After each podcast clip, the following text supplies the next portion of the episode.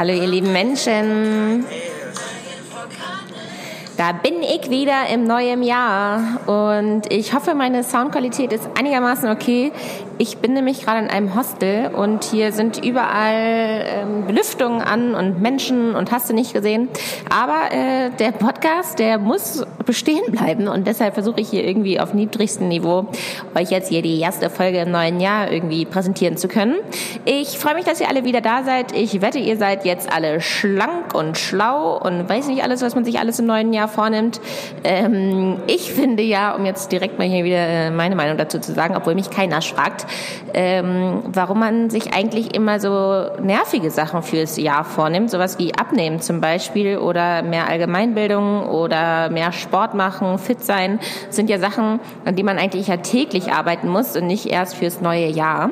Deswegen wollte ich direkt euch ungefragt am Anfang sagen, nehmt euch doch mal schöne Sachen vor fürs Jahr, wie zum Beispiel, weiß ich nicht, ähm, mehr ins Theater gehen, weil man das so gerne mag oder sich mal einen Tag im Monat Monat immer für sich nehmen. Zum Beispiel Massage oder Spa machen, schöne Sachen sich vornehmen, Zeit mit Freundinnen sich vornehmen und die ganzen alltäglichen Sachen, an die man ja irgendwie täglich arbeiten sollte, die, das kann man täglich sich vornehmen. So, ja, also äh, auf jeden Fall sehr schön, dass ihr auch in diesem Jahr euch vorgenommen habt, das gehört natürlich auch zu euren Vorsätzen, meinen Podcast zu hören. Sehr schön. Ähm, ich habe das Lied eingespielt, weil äh, dieser Mensch äh, tolle Musik macht und auch seinen, seinen normalen Lebensgang irgendwie abgebrochen hat, um Musik zu machen. Das finde ich gut, das wollte ich unterstützen und ich habe jetzt ja tausend, äh, weiß ich nicht, Follower und habe dafür eine Reichweite, die ich sinnvoll einsetzen sollte. Also hört euch mal die Musik von Linus Kuno an. Ähm, ich mag die und ich habe die jetzt hier in Thailand und Indien gehört und wollte Support rüberschicken an dieser Stelle. So, dann kommen wir mal zu meinem typischen Ablauf. Ähm, vielleicht können sich noch ein paar Leute von euch daran erinnern, dass ich im letzten Jahr noch eine Umfrage gestartet habe. Und zwar habe ich euch gefragt, wie findet ihr ähm, das Verhältnis zwischen Landwirtschaft und meinem privaten Geblubber? Äh, ist euch das landwirtschaftliche Thema genug? Ähm, dann habe ich euch gefragt, mögt ihr eigentlich eher die kürzig kürzig-würzigen Folgen, also so 20 Minuten oder gerne äh, 30 Minuten und länger. Und das hatte ich noch? Eine letzte Frage hatte ich auch noch. Ach ja, mögt ihr es lieber strukturiert oder unstrukturiert? und ihr glaubt es nicht. Bei allen Fragen kam immer raus 50-50. Und das ist auch genau das Gefühl, was ich immer kriege das, was die einen mega cool finden, finden die anderen mega kacke. Und so ist das Fazit. Keiner von euch wird letztendlich zufrieden sein. es wird immer irgendwas sein, was ihr nicht gut findet. Und so werde ich es auch weiterhin machen. Also ähm, ja, People, it's 50-50. Es ist immer genauso, dass ihr es noch zu gut findet, um es abzustellen. Sehr schön. Gut, was habe ich euch in dieser Folge mitgebracht? In dieser Folge geht es um Kompost. Das ist nämlich ein großes Ding in der Permakultur. Und dann geht es noch um Kautschuk, landwirtschaftlich gesehen. Äh, das ist alles noch in Bezug auf Thailand.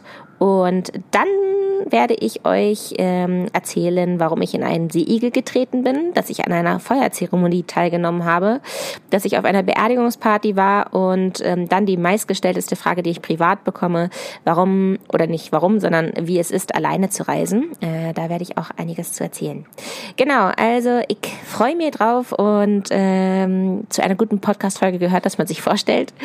Ich bin Maja, ich bin 26 und ich habe im Januar Geburtstag, Leute. Und äh, da wünsche ich mir auch was, das kommt aber zum Ende. Also äh, genau, ich bin, bin aktuell Geburtstagskind, denn es ist ja schon mein Geburtstagsmonat. Ich bin auf einer Agrarweltreise und gerade ähm, in Indien schon.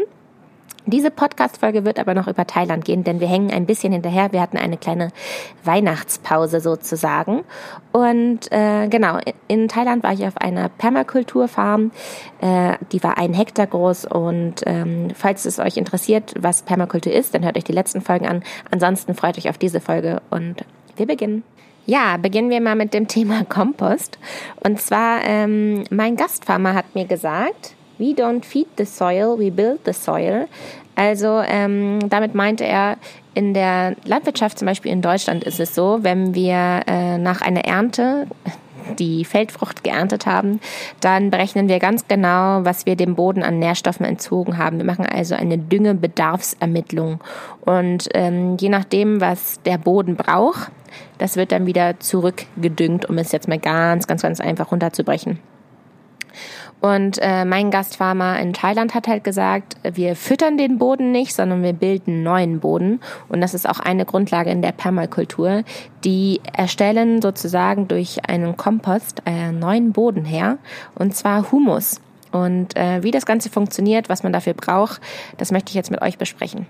Ja, bei uns in Thailand war das eben so, immer wenn wir irgendwie Unkraut gejätet haben oder altes Pflanzenmaterial hatten, Laub und ähm, Gräser, die wir abgeschnitten haben, dann haben wir das alles auf dem Kompost gesammelt und durch diesen Prozess ist am Ende Humus herausgekommen, da die Mikroorganismen im Boden äh, und kleine Lebs Lebewesen äh, das Pflanzenmaterial umgewandelt haben.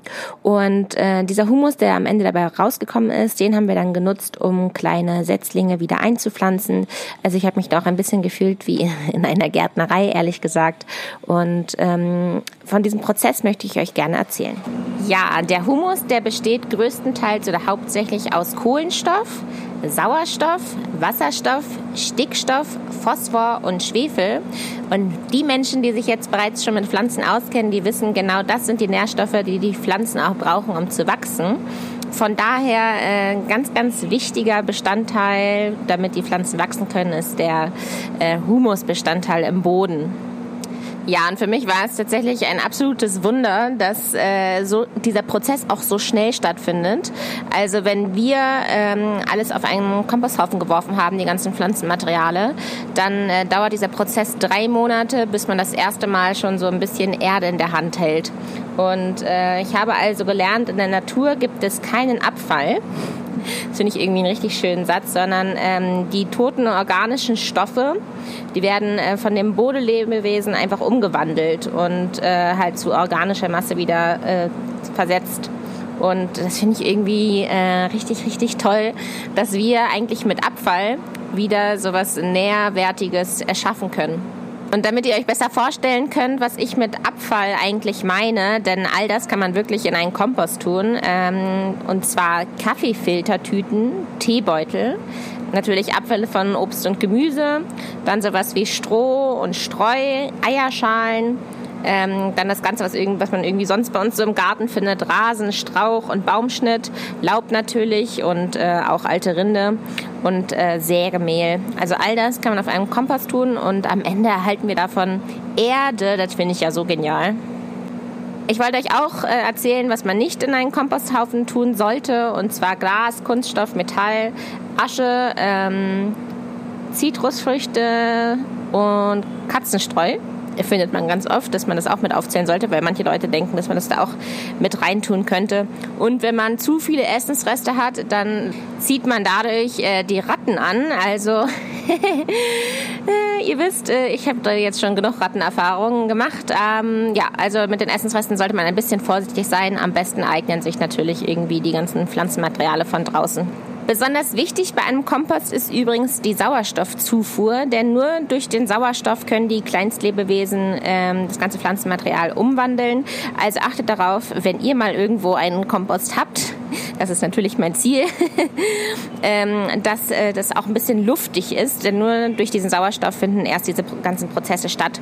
Und man kann erkennen, dass der Prozess bereits stattfindet ähm, an der Temperatur, also wenn man es mal umgräbt, dann sieht man, dass alles irgendwie dampft, denn ähm, die ganzen Kleinstlebewesen und Mikroorganismen, die erzeugen bei der Umsetzung Wärme. Ja. Ich wollte diese Komposterfahrung jetzt mit euch einmal teilen, denn äh, bei beiden Permakulturen, die ich besucht, Permakulturenfarmen, die ich besucht habe, sowohl in Thailand als auch auf den Philippinen, äh, hatte ich sehr viel mit Kompost zu tun und ich war immer wieder erstaunt, was für feinste, tolle Erde am Ende dadurch entsteht. Und irgendwie finde ich das toll zu wissen, dass es in der Natur keinen Abfall gibt und dass wir sogar Erde äh, aus eigener Hand irgendwie produzieren können, so einen natürlichen Prozess und äh, sozusagen natürlich nachahmen können und durch so einen Komposthaufen Erde entsteht. Dit war dit zu dem Thema. Ja, das war jetzt das erste landwirtschaftliche Thema.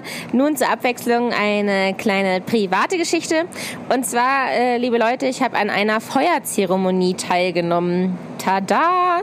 Das klingt äh, doch sehr hippie und äh, das war es auch für mich. Es war wirklich eine sehr, sehr äh, hippige Veranstaltung und darüber wollte ich jetzt einmal mit euch sprechen. Ja, ich war ja auf der Permakulturfarm und da war nicht nur ich, sondern da konnten sich auch andere läst äh, lästige Gäste oh Gott, ich wollte nur Gäste sagen, ähm, Gäste einbuchen und zwar entweder durch Airbnb oder auch genau das gleiche, wie ich es gemacht habe, ähm, Woofing und ähm, so kam es also dazu, dass immer unterschiedliche Menschen auf dieser Farm waren und wir waren teilweise bis zu 15 unterschiedliche Leute. So, und gegen Weihnachten hin kam eine Frau, äh, ich weiß nicht, ob sie mir zuhört, deswegen äh, alles, was ich jetzt erzähle, ist ein bisschen verdramatisiert, aber es passt schon sehr. es kam also eine Frau hinzu, ähm, ich würde sie ein bisschen als Hippie Walla Walla beschreiben. Äh, sie war 50, glaube ich. Doch, ja, genau. Sie war 50, hatte grau, blonde, lange Haare und hat so äh, ganz farbige, elefantige äh, Gewänder getragen. Und ähm, sie war auch mit dabei, als wir Weihnachten gefeiert haben. Und einen Tag vor Weihnachten haben wir uns halt überlegt, okay, wie wollen wir denn eigentlich Weihnachten feiern? Was möchten wir denn eigentlich machen? Und dann hat jeder einen Vorschlag gemacht und ihr Vorschlag war, man könnte ja die Rauhnächte auch feiern.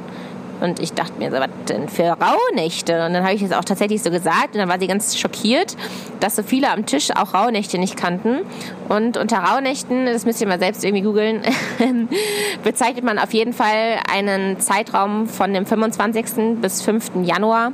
Und da geht es darum, äh, dass in dieser Zeit der Jahreswechsel stattfindet. Und zwar auch deshalb, weil von den kurzen, dunklen Tagen im Winter es jetzt ab jetzt wieder heller wird. Und das sind genau zwölf Tage, an denen man sich nach unterschiedlichen Bräuchen Sachen fürs nächste Jahr vornehmen kann.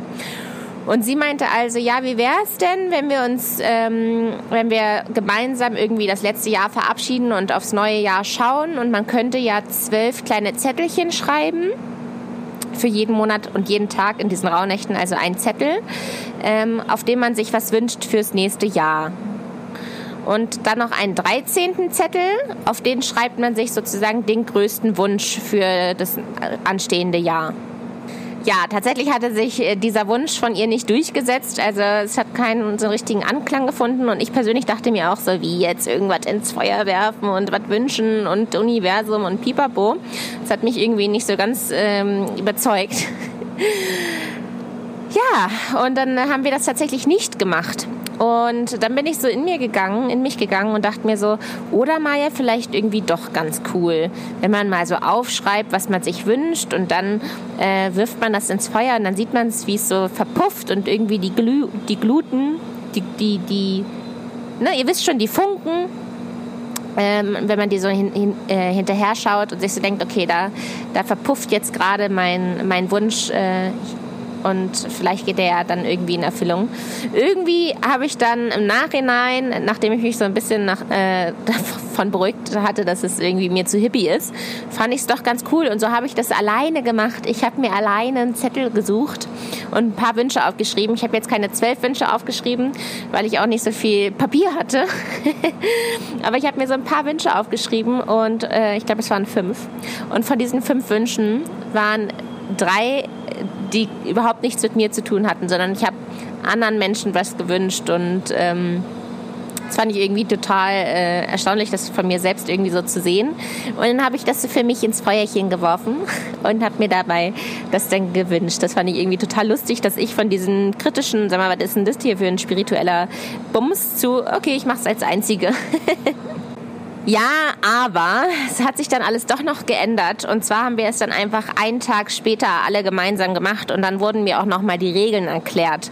Und äh, ich habe das jetzt auf meiner Reise schon so vielen Leuten erzählt und auch zu Hause erzählt äh, von dieser Zeremonie und irgendwie war jeder so begeistert, dass sie das dann so heimlich für sich selber auch nochmal gemacht haben.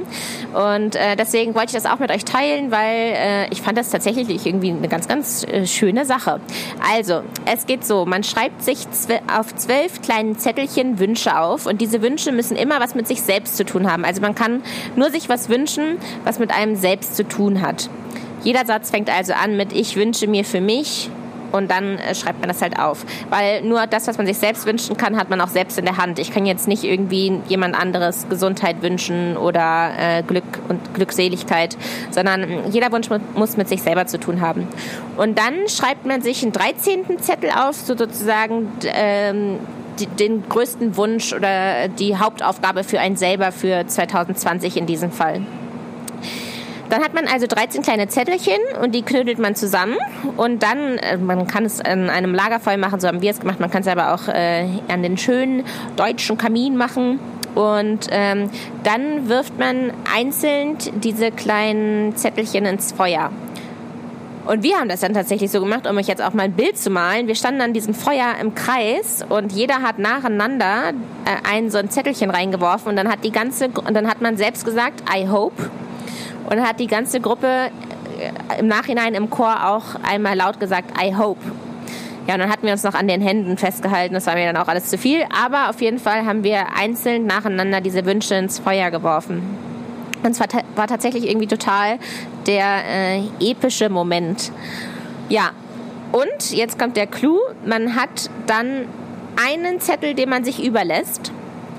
Denn man hatte ja 13 an der Zahl und eine lässt man über, aber man weiß ja nicht, welcher das ist. Ob das wirklich der 13. für das Jahr ist, den man sich aufgeschrieben hat als großen Wunsch und welcher Zettel da über, überbleibt, das weiß man nicht.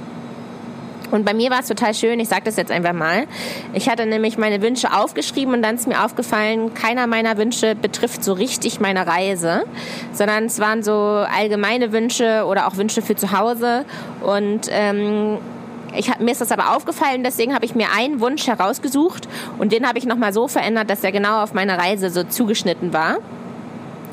Und äh, als ich dann meine zwölf Wünsche reingeworfen hatte und sozusagen ich am Ende nur noch einen kleinen Wunsch in der Hand, Hand hatte, war das genau der Wunsch für meine Reise. Und das hat mich irgendwie so gerührt, dass ich genau diesen Zettel am Ende in der Hand halte und den behält man dann auf, tut ihn in sein Portemonnaie oder wo man ihn auch immer haben möchte, wo man ihn nicht verliert. Und das ist dann sozusagen die eigene Herzaufgabe für einen selber. Und äh, ja, vielleicht möchtet ihr das ja machen. Ich war total erstaunt, wie schnell mir diese zwölf Wünsche von der Hand gegangen sind. Und ähm, ja, das finde ich irgendwie eine richtig, richtig tolle Sache. Hier Feuerzeremonie äh, könnt ihr ja mal machen. Von diesem Hippie-Thema geht es jetzt über wieder zur Landwirtschaft. Und zwar war direkt neben meiner Farm in Thailand eine Kautschukplantage. Das ist mir aber erst persönlich super spät aufgefallen, weil es für mich aussah wie Wald, wie Bäume, wie äh, unberührter Bereich. Aber äh, es war tatsächlich eine Kautschukplantage, die man daran erkennen lässt, dass die äh, Kautschukbäume tatsächlich in einer Reihe gepflanzt sind und ähm, an jedem kleinen Kautschukbaum war eine Schale befestigt, an dem der Kautschuk reinläuft. Und zu Kautschuk möchte ich euch jetzt was erzählen. Thailand ist übrigens ähm, auf dem Platz Nummer 1 bei dem Anbau von äh, Kautschuk und auch bei der Produktion von Kautschuk. Und äh, danach kommen noch Indonesien und Malaysia. Also finde ich, äh, da Thailand Nummer 1 ist, äh, ist es sehr, sehr wichtig, dass ich euch einmal darüber was erzähle. Ja, Thailand produziert im Jahr übrigens drei Milliarden Tonnen Kautschuks, finde ich echt unfassbar. Und das kann natürlich nur passieren wegen des günstigen Klimas und des fruchtbaren Bodens. Und ähm, ich fand auch besonders schön zu wissen, dass die Landwirte, die ähm, Kautschukplantagen haben, davon sehr gut leben können. Das ist wirklich mal was, was ich sehr, sehr selten lese, dass man von der Landwirtschaft gut leben kann. Und zwar reichen schon 500 Bäume aus, um davon täglich 20 bis 35 Kilo Kautschuk zu ernten.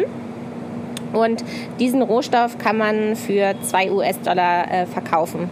Also die Landwirte können tatsächlich gut davon leben und das fand ich mal schön. Heutzutage kann man übrigens den Kautschuk schon synthetisch herstellen, aber die Produktion von synthetischen Kautschuk ist mittlerweile viel, viel teurer geworden. Und so ist der Naturkautschuk, so wie er in Thailand angebaut wird, immer noch sehr, sehr stark gefragt.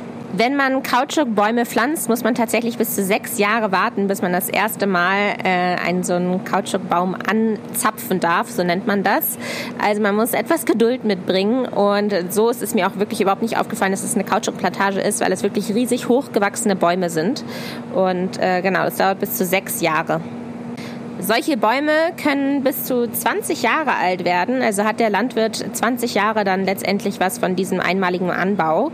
Und ähm, die Ernte läuft tatsächlich so ab, dass man den Baum äh, in den ganz, ganz frühen Morgenstunden beziehungsweise eher nachts für mich zwischen 3 und 7 Uhr anritzt. Denn nur äh, sozusagen bei diesen kalten Temperaturen im Dunkeln ohne Sonne kann man den Kautschuk ernten, ohne dass er direkt trocknet. Man ritzt also den Baum in der Nacht an und dann läuft der Milchsaft direkt in so einen Behälter. Und diesen Behälter muss man dann vor der starken Sonneneinstrahlung ausleeren, auf jeden Fall. Übrigens wird Kautschuk auch nicht nur Milchsaft genannt, sondern manchmal auch Latex. Und äh, jetzt fragt ihr euch sicherlich, wofür man Kautschuk verwendet, oder die meisten wissen es wahrscheinlich auch. Ähm, Kautschuk wird verwendet für zum Beispiel Matratzen, Schwämme, äh, Kondome, Handschuhe, Luftballons, ähm, LKW-Reifen und alles, ja, wo was mit wo was wo was mit Gummi und Metall zu tun hat. Also ähm, ja, das war die kleine Kautschuk-Vorstellung. Ja, von diesem landwirtschaftlichen Thema springen wir wieder hinüber zu meinem Private Life hier auf meiner Reise. Und zwar, liebe Leute, ich bin in einen, in einen gemeinen Seeigel getreten, der da war, wo ich war. Und da kam eins zum anderen und ich bin auf ihn drauf getapst. So, und Schuld daran, ich liebe es ja, die Schuld abzugeben, ist mein lieber Herr Papa. Und das werde ich euch jetzt begründen und die Geschichte ausführlich erzählen. Und zwar war es so, äh, nach drei Wochen Farbenleben bin ich meine letzte Woche gereist. Und zwar über Silvester. Und ich bin auf eine kleine thailändische Insel zu einer kleinen thailändischen Insel gereist und ich hatte eine Freundin bei mir und diese Freundin, die war da von, auf dieser Insel schon vor zwei Jahren und die hat mir erzählt, ja, weißt du, damals, da bin ich halt in einen Seeigel getreten und war dann halt fünf Tage lang mit hohem Fieber und Wahnvorstellungen und Entzündungswerten und Pipapo im Krankenhaus und es war die traurigste Zeit, weil einfach alle Party gemacht haben, weil es äh, die super Partyinsel ist. Nur sie war da im Krankenhaus. So. Und ich fand die Geschichte so super lustig und ich bin auch immer so ein bisschen äh, frech dann. Und als wir auf dieser Insel angekommen sind, meinte sie, guck mal, hier ist dieses Krankenhaus auch, in dem ich war. Und ich so, hihihi, wie lustig. Und dann haben wir uns noch mit anderen Freunden getroffen und ich meinte halt so direkt zu meiner Freundin so, hey, erzähl doch mal deine Story, wie es hier letztes Mal war, vor zwei Jahren, hey, hey, wo du im Krankenhaus warst wegen diesem Seeigel und hat mich die ganze Zeit mega lustig gemacht. So, ein, zwei Tage später waren wir am Strand und da war auch ein riesig großes Warnzeichen. Bitte vorsichtig sein mit den Seeigeln. So, und ich habe dann auch so drauf gezeigt und meinte so, haha, guck mal, hier ist ja auch extra ein Schild und ist das nicht lustig und hihihi. Ja, dann war es so, äh, wir hatten herausgefunden, dass es eine besondere Stelle gibt, an denen es äh, kleine Haie zu sehen gibt, wenn man schnorchelt. Und ich mag ja eigentlich persönlich Schnorcheln nicht so, aber ich habe ja herausgefunden, dass ich einfach dieses Mundstück nicht nehme und dass ich dann schon relativ gut klarkomme. Und dann habe ich gesagt, ja, okay, gut, dann gucke ich mir halt diese ähm, kleinen Baby, das sollten so kleine Babyhaie sein, dann gucke ich mir die halt an. Und ähm, am Strand gab es also einen Bereich, der so abgesperrt war. Ich denke mal, da werden die Seeigel auch so weggepflückt. Und äh, zu dem Bereich, wo wir halt hin wollten, der war nicht mehr abgesperrt. Da sind wir sozusagen unter der Absperrung drunter durchgetaucht, um dann äh, da ordentlich äh, zu schnorcheln außerhalb der Badezone. Ja, und jetzt war es so, dass ich, liebe Leute, ich habe äh, von meinem Vater geerbt Akne. Und es ist natürlich nicht so schlimm, sonst würdet ihr es ja äh, auf jedem Bild irgendwie sehen, aber ich habe manchmal schlechte Phasen. Und meistens habe ich die schlechte Phasen, wenn ich äh, wenn ich einigermaßen darauf Wert legen möchte, dass ich jetzt nicht allzu äh, strange aussehe, und da wir ja auf Silvester zugesteuert sind, war es mir eigentlich relativ wichtig, jetzt nicht wie der letzte Pickelheini da rumzulaufen. Oh nein, jetzt habe ich das Wort gesagt. Ich wollte eigentlich sagen kleine Gemeinheiten. Ich wollte keine kleine Gemeinheiten in meinem Gesicht haben. Und bei Akne, ähm, ich habe das jetzt nicht so schlimm, da gibt es unterschiedliche Stufen. Ich weiß nicht, ich glaube, es geht bis fünf und ich habe wahrscheinlich zwei oder so. Und deshalb sieht man das auch nicht immer, sondern wie gesagt, nur wenn es mir drauf ankommt, dann sieht man das. Zu schön. Auf jeden Fall kündigt sich äh, diese, kündigen sich diese kleinen Gemeinheiten, meistens ist es dann auch immer nur eine so eine große kleine Gemeinheit, kündigt sich das schon sehr früh an unter der Haut. Und ähm, dann ist es für viele noch gar nicht sichtbar, aber ich merke, hier befindet sich ein Schmerz, hier könnte bald was passieren. Und da bin ich immer in dieser Gegend in meinem Gesicht ganz vorsichtig. So, und äh, wenn ihr an eine Taucherbrille denkt, die man ja zum Schnorcheln braucht, dann hat die ja so Saugdinger und die sitzen ja auch mit auf der Stirn. Und damit da auch kein Wasser reinkommt, stellt man sich diese Brille ja meistens sehr, sehr eng. Und ich hatte halt Sorge, dass wenn ich mir das jetzt so aufs Gesicht schnalle, dass das dann halt meine kleine Gemeinheit äh, provoziert und dass es dann äh, da sehr, sehr schlecht rumsteht, nachdem ich schnorcheln war. Also wollte ich auf jeden Fall einen ruhigen Moment haben, wo ich mir diese Brille ganz sanft auf mein Gesicht setzen kann. und deshalb wollte ich mich kurz hinstellen. Und äh, das Meer, wo wir da waren, da hat, der, das hatte unterirdisch so kleine Felsen und äh, man weiß, Seeigel mögen Felsen. So. Und ich wollte mich jetzt aber hinstellen, damit ich mir da, wo ich gerade stand, äh, ganz sanft diese Brille aufsetzen kann, weil ich ja die schlechte Haut von meinem Herrn Papa geerbt habe. Ne? Deswegen ist er auch schuld an diesem ganzen Kram. ich habe mich also hingestellt auf diesen Felsen und es kamen Wellen, es kamen mehrere Wellen und ich konnte nicht richtig stehen, so wie ich stehen wollte. Und deshalb bin ich sozusagen wollte ich so einen Ausweichstep machen und zack, hat es mich gepiekst. Und dann dachte ich mir so, oh nee, ich, ich, ich, ich hoffe, ich denke gerade das falsch, aber ich glaube, ich weiß es. Ich habe also meinen Fuß herausgeholt aus dem Wasser und kontrolliert und es waren sechs riesige Stachel und die Stachel, die sind so groß wie mein kleiner Finger und die habe ich dann ganz schnell rausgezogen dann hat es schon so gepochert. Das pochert dann so wie, wie ein gemeiner, gemeiner, ähm, wie sagt man, ähm, wenn man im Boden reinrutscht. Splitter. Es fühlt sich an wie ein Splitter und es pochert ganz doll. Und ich hatte die im Hacken und meine Haut am Hacken hat sich gedacht, was ist denn das jetzt hier für ein Fremdkörper? Das schmerzt, das, das, das sendet Schmerzen im Hirn. Und es hat wirklich äh, heftig doll wehgetan. Und vor allem, ich wusste genau jetzt, wie der Ablauf war. Denn meine Freundin hatte das ja, wie gesagt, auch vor zwei Jahren schon. Und sie hat gesagt, du, ich habe eigentlich erst gar nichts gemerkt. Und drei Tage später lag ich echt da nieder. Und deswegen habe ich so gemerkt, wie das so eine tickende Zeitbombe jetzt ist unter meinem Fuß. Und äh, wir sind dann also schnell aus dem Wasser heraus und äh, direkt zur, ähm, zum Krankenhaus. Und äh, da haben die gesagt, ach, kein Problem, beobachte das und mach da irgendwie Essig drauf. Und das ist gar nicht so schlimm. Manche Menschen haben hier, weiß ich nicht, den ganzen Fuß voll. Und äh, da haben die mich also ganz schnell beruhigt. Und das war dann auch schon Ende der Geschichte. Ich habe das dann äh, beobachtet und äh, relativ schnell auch wieder vergessen. Aber ich hatte ja zum Glück gute Freunde um mich herum, die mich jeden Tag darauf angesprochen haben und gefragt haben, Maja, hast du deine Tabletten genommen, hast du das gesäubert, hast du dies gemacht, hast du jenes gemacht. Und mit dieser Betreuung äh, um meine Person habe ich äh, keinerlei Nebenwirkungen von diesen Stacheln bekommen. Und äh, ja, liebe Grüße an dieser Stelle an meinen liebsten Herrn Papa. Vielen Dank für die, to für die tolle Haut, die du mir, mit, mit mir auf den Weg gegeben hast. Ja, wir müssen mal zum Ende kommen. Ich sehe, wir sind schon wieder sehr, sehr lang geworden hier, diese Folge.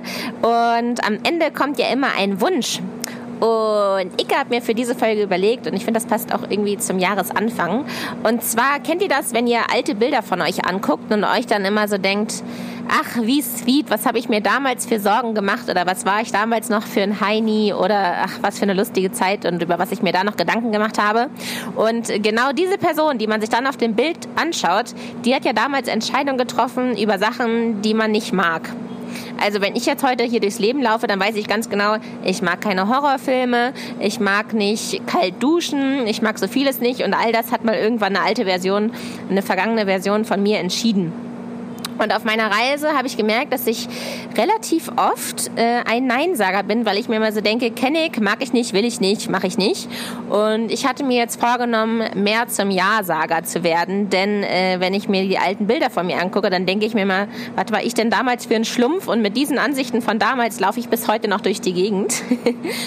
Ja, und um euch jetzt mal ein Beispiel zu sagen, wir waren zum Beispiel in einem Nationalpark und sind da spazieren gegangen und äh, wir sind zufälligerweise an einem Fluss vorbeigekommen, an so einem Wasserfallflüsschen. Ähm, und da konnte man also spontan schwimmen gehen. Und äh, das wussten wir aber nicht, dass das passieren wird. Und so hatten wir alle keine Schwimmsachen mit dabei. Und ähm, ich habe so das Wasser gesehen und dachte so, kenne ich, weiß ich, ähm, ich mag es nicht, jetzt hier in, meinem, ähm, in meiner Unterwäsche irgendwie reinzuspringen. Denn ich mag es nicht, wenn ich äh, anschließend wieder in meine Klamotten reingehe und immer noch nasse, nasse Sachen drunter habe. Ähm, und dann habe ich mir gedacht, Mensch, Maja, ey, jeder springt jetzt hier gerade rein, irgendwie in Unterwäsche. Und äh, ja, du magst es nicht, aber sag doch jetzt einfach mal ja und spring in dieses Wasser.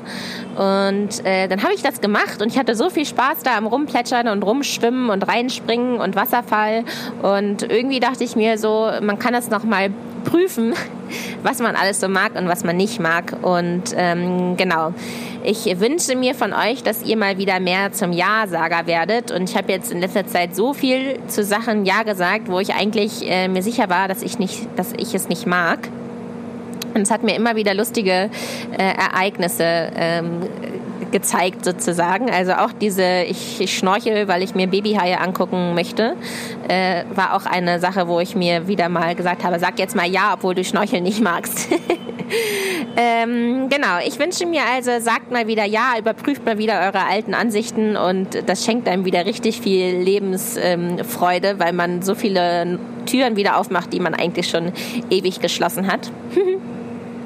Aber ich muss ehrlich sein, äh, nachdem wir da im Wasser waren, geplanscht hatten und wir wieder in diesen Nationalpark gewandert sind, habe ich mich die ganze Zeit über meine, also innerlich über meine äh, nassen Sachen geärgert. Also das ist immer noch so, es ist geprüft und ich mag es immer noch nicht. Ja, ihr kennt es ja, am Ende meiner Podcast-Folge kommt immer meine Widmung und ähm, diese Folge möchte ich gerne Petra widmen. Jetzt fragen sich alle Petras, die mir zuhören, wer ist diese Petra? Petra ist die Mutter von Sina und ähm, ich bekomme mal ganz, ganz äh, herzensliebe Nachrichten, die genau in den richtigen Momenten aufploppen, wenn ich mal wieder so denke, ach Mensch, jetzt könnte mal wieder was von zu Hause kommen. Ähm, dann merke ich, dass einfach zu Hause liebe Menschen an mich denken und auch auf mich achten und aufpassen. Und ähm, an dieser Stelle möchte ich mich äh, bei Petra bedanken für all die lieben, sorgenden Nachrichten an mich. Ähm, ich finde, manche Menschen haben es nicht leicht mit mir. Also mit manchen Menschen meine ich meine Freunde. Denn wenn die mich privat fragen, wie es mir geht, dann sage ich immer, sag mal, hast du meinen Podcast nicht gehört? Und wenn ich dann alle auf meinen Podcast gepolt habe, fragt mich keiner mehr, wie es mir geht. Deswegen äh, freue ich mich immer riesig, wenn ich äh, von zu Hause Nachrichten bekomme, die mir zeigen, dass man sich um mich kümmert und mit mir zusammen ähm, irgendwie diese Reise äh, durchzieht. Und ähm, da möchte ich mich ganz, ganz herzlich bei Petra bedanken. Und wie immer widme ich diese Folge meiner Sina.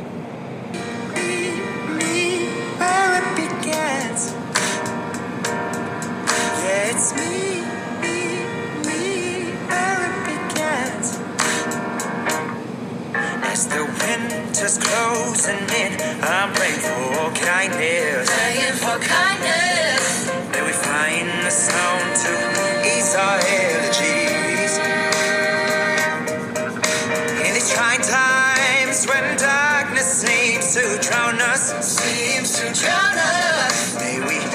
I'm like a zombie holding it. My legs have grown too weak.